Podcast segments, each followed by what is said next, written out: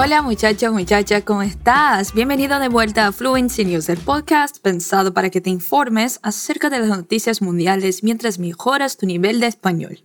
Además de reforzar tus habilidades de escucha y comprensión, puedes trabajar tus habilidades de lectura entrando en fluencytv.com y leyendo la transcripción de este episodio. Soy Brenda Mendonza y te conduciré en este episodio. Como siempre, vamos a ver lo que ocurre en algunas partes del mundo y compartiré contigo algunas de las historias más relevantes de la semana. Si hay algo que creo necesitar una atención especial, lo haré en portugués. Para empezar, tenemos una actualización de la historia principal de la semana pasada. Los manifestantes siguen saliendo a las calles de Brasil para pedir la destitución del presidente Jair Bolsonaro mientras surgen nuevas acusaciones. El viernes 2 de julio, un juez de la Corte Suprema ordenó que se investigara si Bolsonaro no había actuado después de haber sido alertado de las sospechas de corrupción de alto nivel relacionadas con la adquisición de millones de vacunas COVID a la empresa farmacéutica india Bharat Biotech. Una investigación de opinión de CNT-MDA publicado el lunes 5 de julio muestra que el 48.2% de los brasileños cree que la administración del presidente brasileño Jair Bolsonaro es mala o terrible. En otras noticias, al menos cuatro personas han muerto y decenas siguen desaparecidas después de que una avalancha de lodo arrasara una ciudad costera de Japón el sábado 3 de julio, según el alcalde de la ciudad, hay más de 80 personas en paradero desconocido. El lunes, unos 1.500 trabajadores de rescate buscaban en el lugar, entre policías, bomberos y militares. Queremos rescatar al mayor número de víctimas, enterradas entre los escombros lo antes posible, dijo el primer ministro Yoshihide Suga a los periodistas. Las imágenes publicadas en las redes sociales mostraban cómo el tsunami de lodo descendía por una montaña y se adentraba en la ciudad, destruyendo las casas a su paso. Los residentes dijeron que la avalancha de lodo se produjo alrededor de las diez y media hora local del sábado, después de días de lluvias torrenciales en el centro y el este de Japón. La ciudad, un centro turístico muy popular por sus aguas termales, ha visto llover más en los tres primeros días de julio de lo que suele llover en todo el mes. Mientras tanto, cientos de miles de residentes de tres prefecturas, Shizuoka, Kanagawa y Chiba, han recibido la orden de evacuar tras las advertencias de nuevas inundaciones en las zonas bajas. En una conferencia de prensa celebrada el domingo, Heita Kawakatsu, gobernador de Shizuoka, dijo que la prefectura investigará si el desprendimiento de tierra se debió a la deforestación de la zona, que podría haber reducido la capacidad del suelo de la montaña para retener agua. El primer ministro japonés Yoshihide Suga, que mantuvo conversaciones de emergencia con los ministros el domingo, expresó sus condolencias a las víctimas del desprendimiento y subrayó que los trabajadores de emergencias estaban haciendo todo lo posible para salvar vidas, rescatar a la gente y ayudar en las evacuaciones. También ha pedido a los habitantes de los distritos más afectados que se mantengan alerta y tomen precauciones. Las catástrofes relacionadas con las inundaciones como los corrimientos de tierra son un riesgo tradicional pero grave para el país. Esto se debe a que la mitad de la población japonesa y el 75% de los activos del país se concentran en zonas propensas a las inundaciones, según los expertos. Japón tiene un montón de factores de riesgo que conducen a los desprendimientos. Por ejemplo, es propenso debido a su terreno montañoso y a muchos lugares en los que el suelo es de ceniza volcánica, que no es tan resistente, declaró a la CNN el sismólogo Robert Geller, profesor emérito de la Universidad de Tokio. El aumento de las precipitaciones debido al calentamiento global está incrementando el riesgo de desprendimientos devastadores. El calentamiento global está empeorando todo y está aumentando la frecuencia de las precipitaciones que pueden causar desprendimientos dañinos. Añadió Geller, la temporada de lluvias va a durar una semana o diez días más. Debido al calentamiento global, es probable que ahora tengamos más lluvias de las que normalmente tenemos. Vimos na última notícia o seguinte trecho: Han recebido a ordem de evacuar. E aqui te deixo uma dica sobre a palavra ordem do espanhol. Ela pode ser tanto feminina quanto masculina. Quando usamos ela como um substantivo feminino, ela funciona como um mandato, como alguém dando uma ordem para que uma pessoa faça alguma coisa. Por isso, na notícia foi dada a ordem, la ordem, para que as pessoas evacuassem a cidade. Já no masculino, el orden essa palavra passa a trazer o significado de organização e harmonia, como adjetivo ordenado. Tenemos buenas noticias en cuanto a los efectos del coronavirus. En la Universidad de Oxford han comenzado los ensayos de una nueva vacuna contra el VIH, basada en el éxito de la vacuna COVID desarrollada por la institución. Es la primera de una serie de evaluaciones en individuos VIH negativos para la prevención y en personas que viven con el VIH para la cura.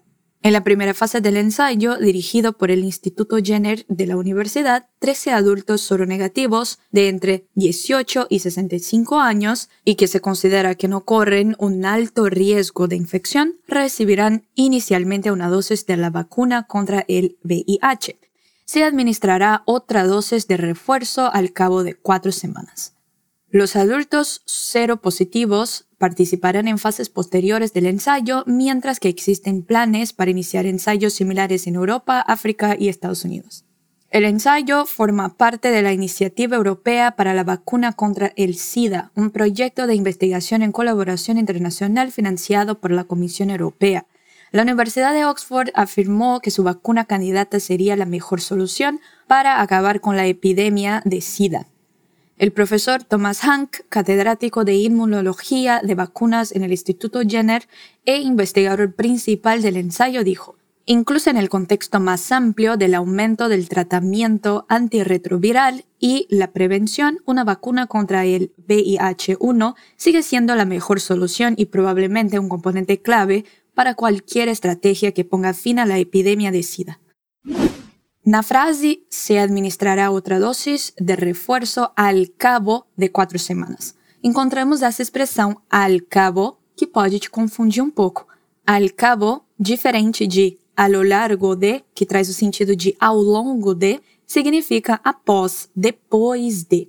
Alguns sinônimos para essa expressão são al término de, al final de, tras, depois de. El mayor ensayo mundial de una semana laboral de cuatro días y una reducción del tiempo de trabajo en Islandia fue un éxito abrumador y debería probarse en el Reino Unido según los investigadores. Más de un por ciento de la población trabajadora de Islandia participó en el programa piloto, que redujo la semana laboral a 35-36 horas sin reducir el salario total. Las pruebas que se llevaron a cabo entre 2015 y 2019 y en las que participaron más de 2.500 personas impulsionaron la productividad y el bienestar y ya están dando lugar a cambios permanentes. Los investigadores estiman que como resultado de los nuevos acuerdos alcanzados en 2019-2021 tras la finalización de las pruebas, el 86% de toda la población trabajadora de Islandia tiene ahora un horario reducido o flexibilidad dentro de sus contratos para reducir las horas.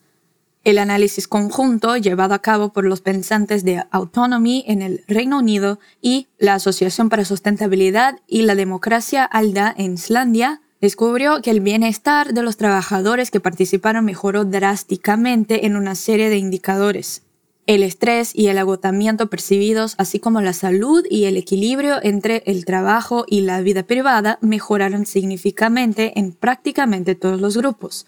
El viaje de la semana laboral más corta en Islandia nos dice que no solo es posible trabajar menos en los tiempos modernos, sino que el cambio progresivo también es posible, dijo Gudmundur Haraldsson, investigador de ALDA. Por su parte, Will Strong, director de investigación de Autonomy, dijo, este estudio demuestra que el mayor ensayo de reducción de la semana laboral en el sector público ha sido en todos los sentidos un éxito abrumador. Demuestra que el sector público está preparado para ser pionero en la reducción de la semana laboral y que se pueden extraer lecciones para otros gobiernos. Qué genial sería trabajar menos, ¿no? Aqui, diferente da notícia anterior, usamos a expressão llevar a cabo, que significa realizar, fazer algo acontecer. En una noticia tranquilizadora para los más de 12 millones de estadounidenses vacunados con Johnson Johnson, un nuevo estudio indica que la vacuna de una sola dosis ofrecerá probablemente una buena protección contra la variante Delta, según la empresa. Se prevé que la variante Delta altamente transmisible se convierta en la cepa dominante en Estados Unidos. Los resultados son preliminares pero prometedores, en un experimento de laboratorio, los investigadores analizaron la sangre de 10 personas que habían sido vacunadas con la vacuna de una sola dosis de Johnson Johnson y la probaron contra múltiples variantes preocupantes, incluida la Delta. Comprobaron que la vacuna parecía funcionar contra las nuevas variantes, como indicaban los llamados títulos de anticuerpos neutralizantes y otros indicios de respuesta del sistema inmunitario. Los nuevos estudios anunciados hoy refuerzan la capacidad de la vacuna COVID-19 de Johnson Johnson para ayudar a proteger la salud de las personas en todo el mundo, dijo en un comunicado el doctor Paul Stoffels, vicepresidente del Comité Ejecutivo y director científico de Johnson Johnson. Datos anteriores han indicado que otras vacunas, incluidas las fabricadas por Pfizer y Moderna, también pueden resistir la variante Delta. Genial. Aquí es donde vamos a terminar el episodio de hoy. Antes de irme, permíteme recordarte que te dirijas a fluencytv.com para tener acceso a todas nuestras fuentes, a la transcripción de este episodio y a miles de lecciones gratuitas en todos los idiomas que actualmente enseñamos aquí en Fluency Academy. Soy Brenda Mendoza, te dejo un super beso y nos vemos pronto.